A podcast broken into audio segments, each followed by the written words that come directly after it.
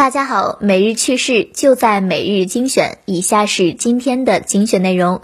微信用户的好友关系是否属于个人隐私呢？二零二一年一月二十二日，深圳市南山区人民法院对一起用户起诉腾讯的侵权纠纷案作出判决，明确微信好友关系不属于个人隐私。极微网表示，用户的隐私解释权虽然属于法院，但还是希望相关部门能够将其的定义明确一下，那样才能减少不必要的误解。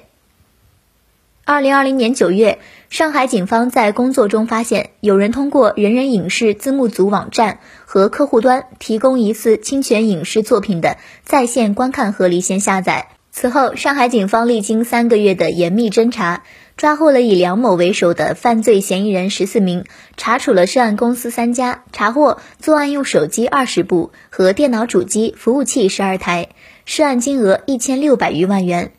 在极微网看来，不可否认字幕组对传播影视文化的贡献，但是呢，他们一直游走在法律的灰色边缘，终究免不了出现意外。字幕组的出路，也许就剩下跟版权方合作吧。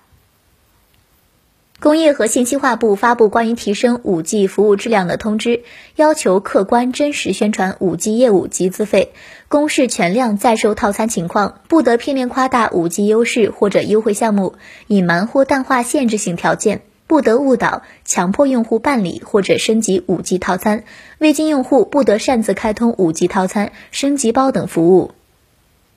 极微网认为，工信部的政策是好的，关键是在于执行与落实，以及广大消费者维权意识的觉醒，否则运营商还是可以为所欲为。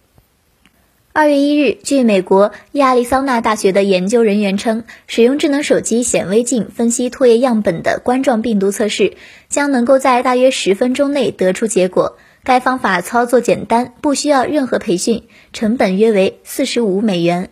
极微网表示。前有俄罗斯 App 检测新冠病毒，后有美国手机检测新冠病毒，不得不承认外国人挺能折腾，希望真的能有效果才行。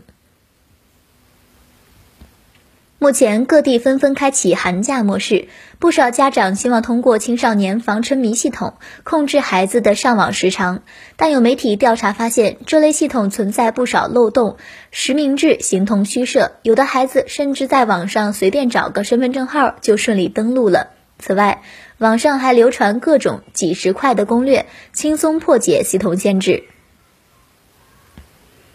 在极微网看来，所谓的游戏防沉迷系统就跟 App 青少年模式一样，基本都是一个摆设，并没有起到太大的作用。